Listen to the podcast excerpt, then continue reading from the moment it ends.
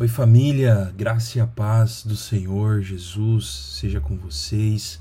Que Deus abençoe sua vida, que Deus abençoe sua família, que por onde nós passarmos nós possamos levar o amor de Deus, levar o Evangelho, levar a luz da palavra. É isso que Jesus tem de promessa, tem de desejo para nós, que nós sejamos bênção por onde nós passarmos. Hoje nós estamos encerrando a nossa série de mensagens, as nossas ministrações baseadas nas cartas do Apocalipse, às igrejas da Ásia. Nós entendemos que são cartas escritas, né, ditadas pelo próprio Cristo. Então, Cristo está dizendo para aquelas igrejas, exortando aquelas igrejas, e entendemos também que igreja não é um lugar, igreja é um povo, igreja somos eu e você. Igreja era o povo lá de Laodiceia, que é a igreja de hoje, e igreja também é o povo que somos eu e você. Então, esse direcionamento de Cristo, esse desejo, essa exortação, ela deve ser aplicada às nossas vidas diariamente. Nós temos que ter muita atenção a isso, porque é uma orientação do nosso Deus. Então, por isso que nós temos que ter cuidado e muito zelo por essa palavra. Como eu disse, hoje nós vamos a nossa ministração ela é, em, é baseada na igreja de Laodiceia. Essa carta, ela está lá no final do capítulo 3 de Apocalipse, a partir do versículo 14 até o versículo 22. E mais uma vez também, para nós entendermos essa, esse processo para essa carta, né, o, o, o que Jesus tem a dizer para essa igreja, vale entender o contexto regional daquela, daquela igreja, né? entender um pouco sobre a cidade de Laodiceia. Laodiceia era uma cidade muito próspera, porque ela fabricava, né, a, a população daquele lugar fabricava uma lã diferenciada. Era uma lã preta, muito brilhosa, era uma lã de muita qualidade. Então, essa cidade, por causa desse produto em específico, haviam outros também, pomadas medicinais, é, haviam pós, temperos, coisas que, que traziam prosperidade para aquela cidade. Então, a, a, venda disso, os tributos colhidos naquela cidade, tornavam aquela cidade muito próspera. A cidade de Laodiceia ela foi construída de uma forma que ela tinha uma bela visão da, da região, então as pessoas gostavam de morar ali. E, inclusive, também por esses motivos, a cidade foi uma sede do governo romano. Então, dá para entender que a cidade ela tem uma grande prosperidade. Mas a cidade também tinha um problema, ela tinha uma falha, né? ela não era totalmente autossuficiente a cidade não tinha uma fonte própria de água, então ela dependia de água, ela dependia de importar, né, vamos usar essa palavra, importar água das suas vizinhas, das suas cidades vizinhas. Então, Laodiceia, se a gente é, lê lá a carta aos Colossenses, nós vemos Paulo citando essa cidade. Então, Colossos ficava próximo à cidade de Laodiceia e também a cidade de Herápolis ficava próximo à cidade de Laodiceia. Então, o, como que Laodiceia resolveu esse problema? Em Herápolis havia é, uma fonte de, né, haviam fontes de águas termais, fontes de águas quentes. Então, Laodiceia importava essa água, né, trazia essa água através de, de aquedutos daquela época, uma tecnologia muito avançada, inclusive, para aquele momento, né? É, eles traziam essa água da cidade de Herápolis. O problema é que essa água, como ela, nas, ela, tinha, ela, ela vinha de uma maneira quente, ela nascia de uma maneira quente, é, ao transportar essa água, ela chegava até a cidade morna. Então, e esse processo de transporte é, embora muito avançado para aquele momento, ele não tinha uma condição sanitária muito forte. Né? Ele não era o, o, o, a base não era a condição sanitária. Então a água ela chegava para a cidade, mas ela chegava com um gosto ruim. Ela chegava morna e com muito com o que a gente entende hoje, né, depois de fazer estudos, que são micróbios, né, são microorganismos que deixavam aquela água com um gosto ruim. Então a cidade ela tinha essa característica, era essa a modo de vida dessas pessoas, era esse o modo de vida dessas pessoas, era esse o contexto geográfico dessa cidade. Então era uma cidade muito rica, era uma cidade muito próspera. A, a cidade ela era rica ao ponto de negar a ajuda do governo. Para vocês terem uma ideia, é, chegou-se a ter uma destruição na cidade por um evento climático mesmo. E a cidade recusou, falou assim: não, para o governo romano, não, nós não precisamos da sua ajuda porque a nossa própria cidade possui recursos para se reconstruir. Então, era, ela era realmente rica e realmente dependente da água de outros lugares. É, então, é esse todo o contexto. E aí, para essa cidade, Jesus pede, né, Jesus ordena que João escreve as seguintes palavras a partir do versículo 14. Isso diz o Amém, a testemunha fiel e verdadeira, o princípio da criação de Deus. Lembrando, né, que a, as cartas do Apocalipse elas sempre têm a mesma estrutura. Jesus ele se apresenta de uma maneira muito pessoal para aquela igreja, de uma maneira que vai fazer muito sentido para aquela igreja. Depois ele traz uma exortação, ele e ele encerra trazendo uma promessa para aquela igreja. Então, para a igreja de Laodiceia, Jesus está dizendo: eu sou o Amém. Eu sou a última palavra. Eu sou o, o, a concordância, né? Eu sou a testemunha fiel e verdadeira. Eu sou o princípio da criação, o primogênito, aquele que estava quando tudo estava sendo criado. Né? Então Jesus está dizendo que ele, ele é, né? ele, ele é antes de todas as outras coisas. Ele está dizendo isso para Laodiceia.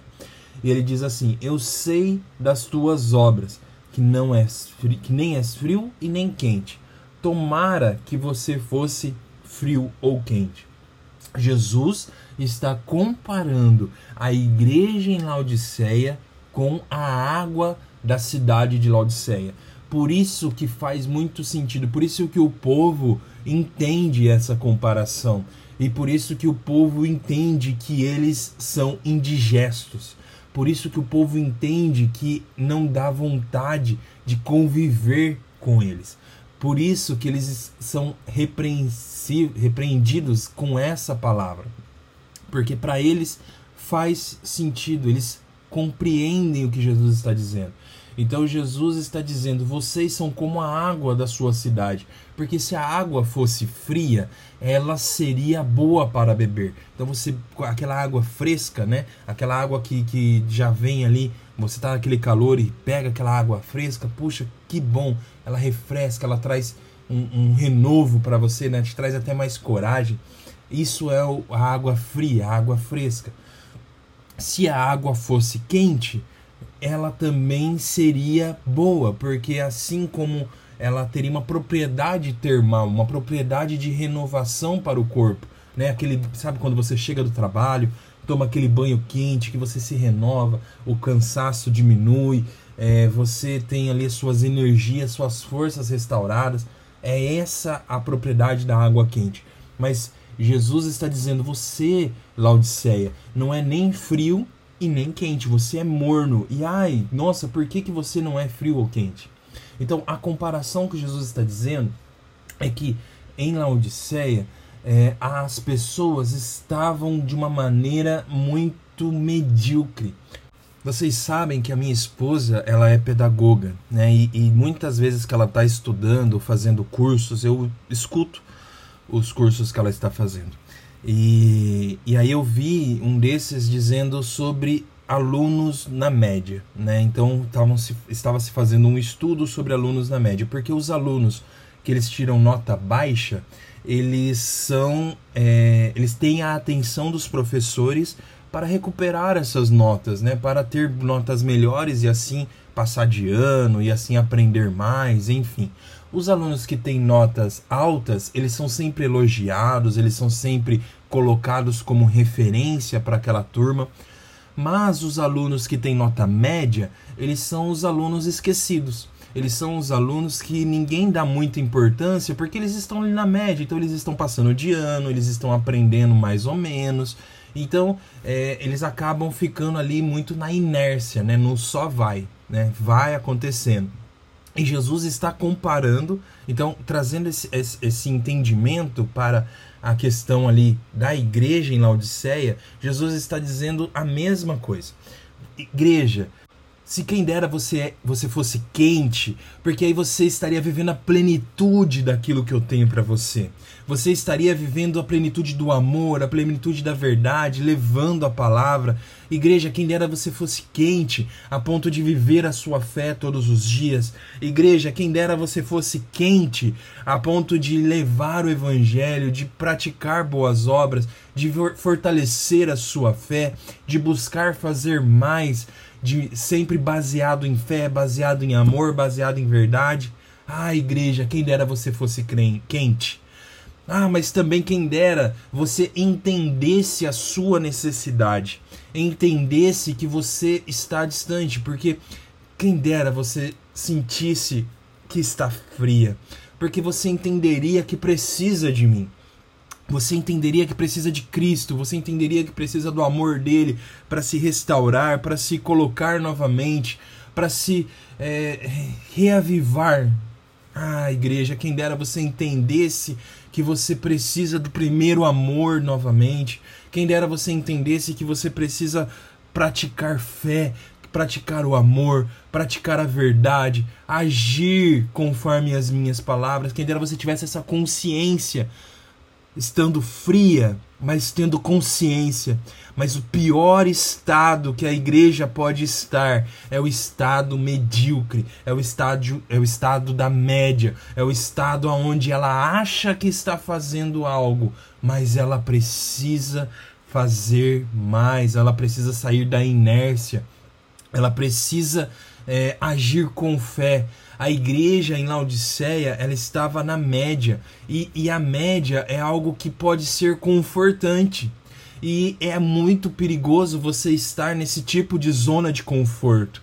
Porque a média mostra que você está fazendo algumas poucas coisas, mas você não procura fazer mais ou essas poucas coisas que você está fazendo, você não procura melhorar, ou ainda essas poucas coisas que você está fazendo, você já acha que é o suficiente e não precisa buscar mais a Deus. Se a gente lembrar a história, né, a parábola que Jesus contou lá em Lucas 18, faz muito sentido nesse contexto. Lá em Lucas 18, Jesus ele vai contar duas histórias. A primeira história é a parábola do juiz, que ele diz assim, ó: Havia numa cidade o juiz que nem a Deus temia e nem respeitava homem algum. Ele vai falar sobre a viúva, sobre uma mulher viúva que ficava insistindo por aquele por, para aquele juiz julgar a sua causa. Mas a igreja de Laodiceia, ela está como esse juiz entendendo que ele já que por si mesmo ele já resolveu todos os seus problemas, que ele é autossuficiente e que ele não precisa mais de Deus. E logo abaixo, né, logo um pouco mais para frente, Jesus vai contar uma outra parábola que conecta nesse, nesse juiz, dizendo: Haviam dois homens que subiram ao templo para orar, um fariseu e o outro publicano. O fariseu, estando em pé, ele orava desta maneira: Deus, graças eu te dou, porque eu não sou como os demais homens, ladrões, injustos, adúlteros e nem ainda como esse publicano. Eu jejuo duas vezes na semana e dou os dízimos de tudo que eu possuo. Então, o publicano, o, o fariseu, ele estava achando que por as suas obras ele já não precisava mais de humildade ele não precisava mais estar na presença de Jesus, na presença de Deus. Ele não precisava mais estar prostrado, porque pelas suas obras, afinal de contas, ele não roubava, ele não era injusto, ele não era adúltero, então para ele isso bastava. Ele dava dízimos, ele jejuava, ele, ele olhava para aquilo tudo e falava assim: Eu sou superior.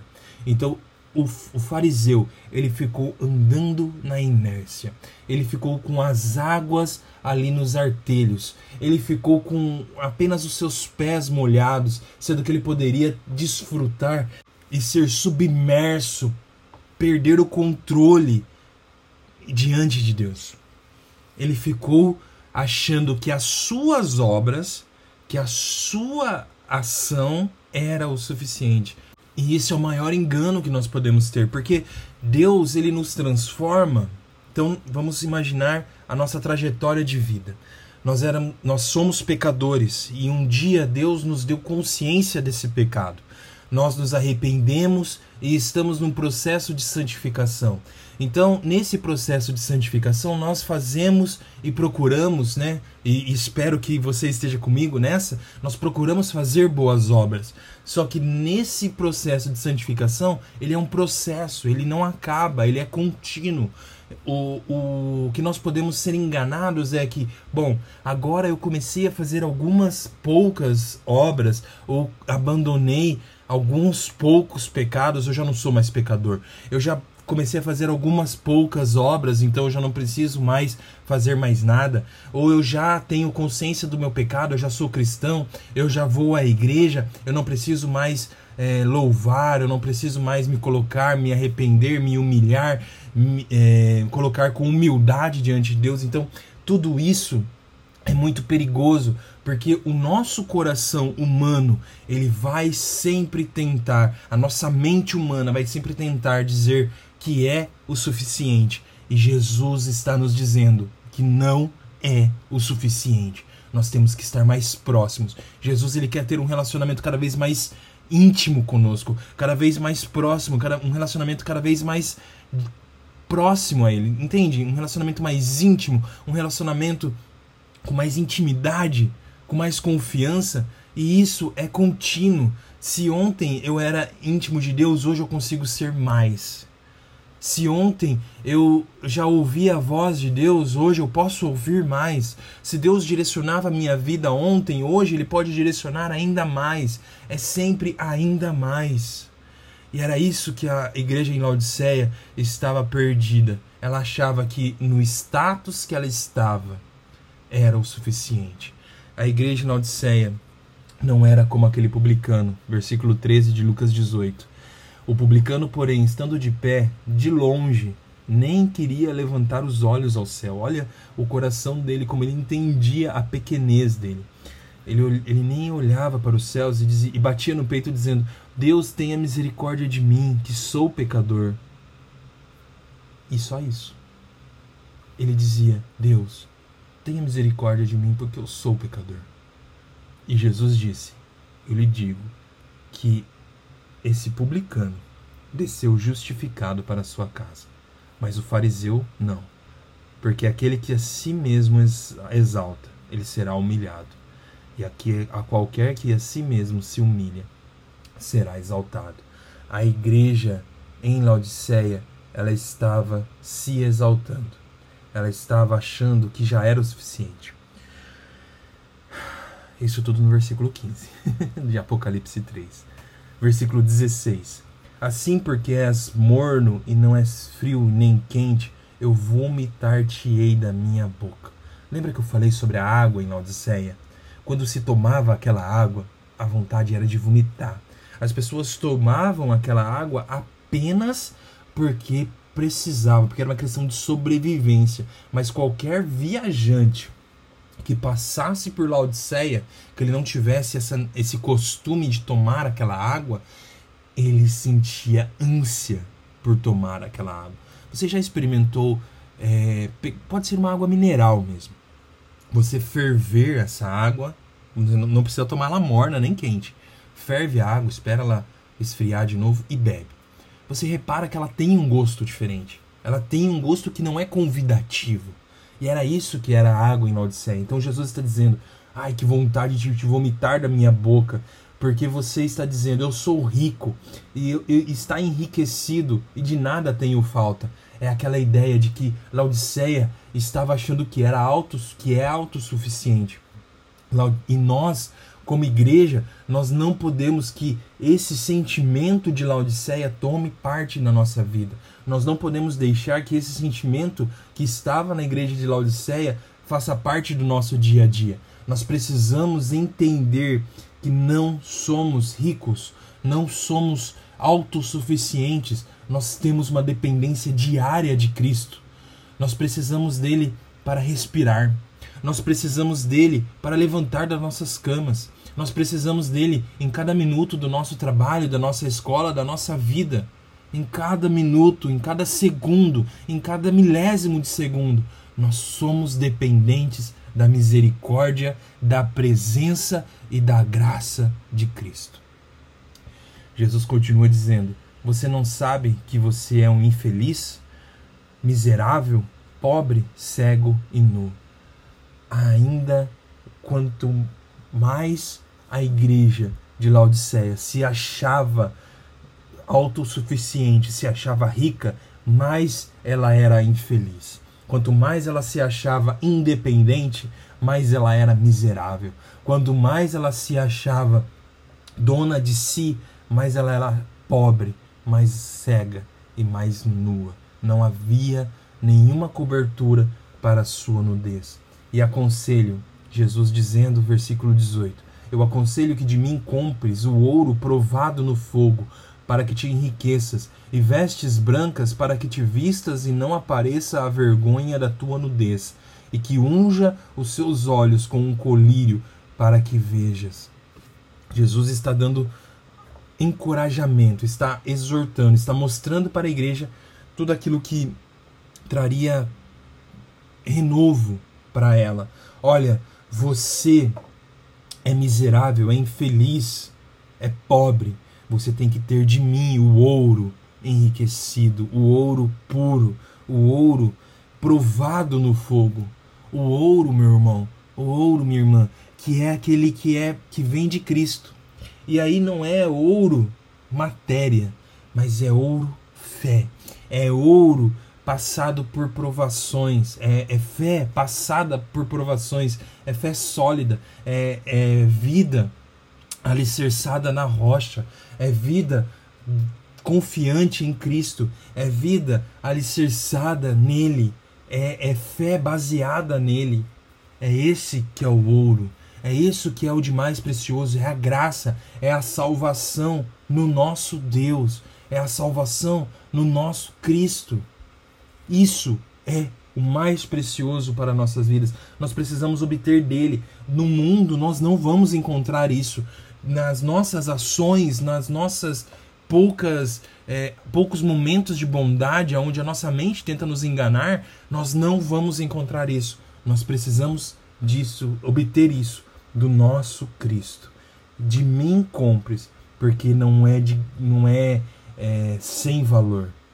É um valor muito grande que nós temos que obter para que nós possamos obter esse ouro provado no fogo e assim seremos ricos. Aí sim, cada vez mais enriquecidos na consciência da nossa pequenez, na consciência da nossa humildade, que precisamos estar humildes diante do nosso Deus e diante do nosso próximo, na, na humildade de entender que a fé precisa ser é, praticada, que o amor precisa ser praticado, que a luz precisa brilhar, que a verdade em nós precisa é, atender e, e transbordar e ser abundante por onde nós passarmos. É isso que nós precisamos.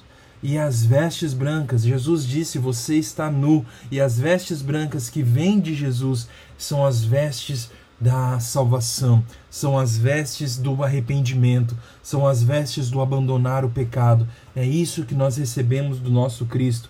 E aí nós vestimos e a nossa vergonha será encoberta, porque a misericórdia do Senhor se renova a cada manhã. O seu amor, a sua graça, o, o sangue de Jesus, ele retira de nós o pecado, ele tira isso, esse peso, essa condenação nós éramos condenados e agora somos salvos por essa e aí por e aí são essas vestes que Jesus está nos dando. São essas vestes de de paz, limpas, alvas que nós recebemos dele. E nossos olhos ungidos com colírio para que nós possamos ver aquilo que Deus quer para nós, para que possamos ver como igreja o, a ação de Deus, aonde Deus quer que nós possamos é, agir. Deus está trabalhando, Deus está se movendo, Deus não está parado, a obra não acabou. Nós temos que ver a ação de Deus e nos juntar a ela e nos colocarmos à disposição e fazer parte disso. Nós não podemos ser cegos. Que Deus tire as escamas dos nossos olhos, Deus tire a trave dos nossos olhos. Versículo 19. Eu repreendo e castigo a todos o quanto amo. Isso, isso é maravilhoso. Porque Jesus está dando uma palavra muito dura. Às vezes a, a minha esposa olha para mim e fala: Nossa, a palavra foi um pouco dura, né? É, mas olha isso. Olha o, a, a palavra que Jesus está dizendo: que ele castiga, ele repreende, castiga ele, ele exorta, ele trata, ele restaura a todos aqueles que ele ama. Se Jesus não nos amasse, ele vendo a gente indo por um caminho de pecado, indo por um caminho do inferno, indo por um caminho de soberba, ele não nos repreenderia, ele não nos exortaria, ele não nos traria de volta para o seu caminho, mas por amor, ele nos traz, ele, ele nos exorta, ele nos corrige, ele nos mostra o norte de verdade. Nós que somos pais, fazemos isso com os nossos filhos. Afinal de contas, a gente vendo que eles estão fazendo alguma coisa errada, alguma coisa que não vai fazer bem para eles hoje ou amanhã, porque a gente pode imaginar já coisas que vão fazer mal para os filhos amanhã. Então, a gente já exorta, já corrige, já aconselha, já, já faz com que eles mudem os seus caminhos. E é Jesus fazendo a mesma coisa conosco, porque Ele nos ama. Ainda no versículo 19: Seja zeloso e arrependa-se. Arrependa-se. Ainda há vida, ainda há esperança, ainda há oportunidade. Que Jesus nos dê a oportunidade de nos arrepender e nos colocar diante dele com esse novo com essa nova visão, com esse novo entendimento de que não queremos ser medíocres, não queremos estar na média, não queremos apenas é, ir pela inércia, mas queremos estar movidos pela fé, movidos pelo amor, movidos pela verdade, agindo aquilo que Deus tem de desejo, de vontade, de direcionamento para nós como igreja. Versículo 20: Eis que estou à porta e bato. Se alguém ouvir a minha voz e abrir a porta, entrarei em sua casa e com ele cearei e ele comigo. Jesus está dizendo isso para essa igreja, porque a igreja de Laodiceia, por se achar autossuficiente, tinha colocado Jesus para fora. Tinha colocado Jesus e trancado a porta e fechado a porta. Então Jesus ele está dizendo: Eu estou batendo, eu quero ter comunhão com vocês novamente. Eu quero ter relacionamento com vocês. Eu quero estar presente com vocês. Ainda há essa possibilidade. Às vezes nós olhamos para a nossa vida, vemos os nossos pecados e achamos que não há mais a possibilidade, não há reconciliação. Ei, Jesus está dizendo para todos nós, igreja: Eis que estou à porta e bato. Se em algum momento você colocou a, a sua vida, as suas vontades, o seu querer na frente de Jesus, tirou Jesus do trono da sua vida, eis que ele está à porta para batendo para que você, para que tenha relacionamento, para que tenha comunhão contigo novamente, igreja. Nós somos igreja e nós precisamos ter essa comunhão com ele. E ele está dizendo: se alguém dentro dessa igreja, dentro dessa comunidade, dentro dessa família, dentro do corpo que constitui a igreja de Cristo, se alguém ouvir é o suficiente, porque essa pessoa pode abrir a porta para que Cristo entre e traga essa restauração. E ele entrando, ele vai cear, e vai ter comunhão, e vai transformar, e vai fazer parte de novo. Igreja, que Jesus faça parte do nosso dia a dia, que Jesus faça parte das nossas atitudes, que Jesus faça parte do nosso agir, do nosso falar, do nosso, do nosso modo de viver. Jesus, que nós possamos ter comunhão com Ele e não chegar apenas como filhos mimados, filhos pedintes, filhos que que são interesseiros, apenas no momento que nós queremos alguma coisa, aí sim nós oramos, aí sim nós chegamos diante dele. Não, nós não podemos ser assim. Nós temos que ser filhos. Jesus quer que nós sejamos filhos amorosos, filhos dedicados, filhos com comunhão, filhos que têm relacionamento, filhos que estão próximos em todos os momentos, não apenas nos momentos de interesse. Nós Igreja, não podemos ser filhos interesseiros. Ao que vencer, ao que se arrepender, ao que voltar, ao que vencer essa, esse modo de vida, ao que entender que não deve estar na mediocridade, que não deve estar na inércia. Esse que vencer, lhe considerei que se assente comigo no meu trono. E assim como eu venci, e me assentei com meu Pai em seu trono. Nós estaremos junto com Jesus na Cidade Santa, na salvação, nos céus. Nós estaremos lá junto com Ele, em seu trono, porque nós não somos medíocres. Nós estamos em um processo de santificação.